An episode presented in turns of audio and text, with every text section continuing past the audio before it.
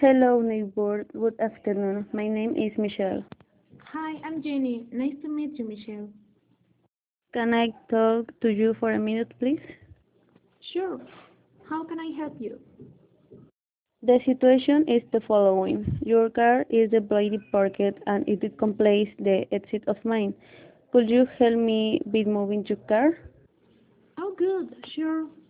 What happened is that I came home lost and I didn't see where I left the car, but I'm just up.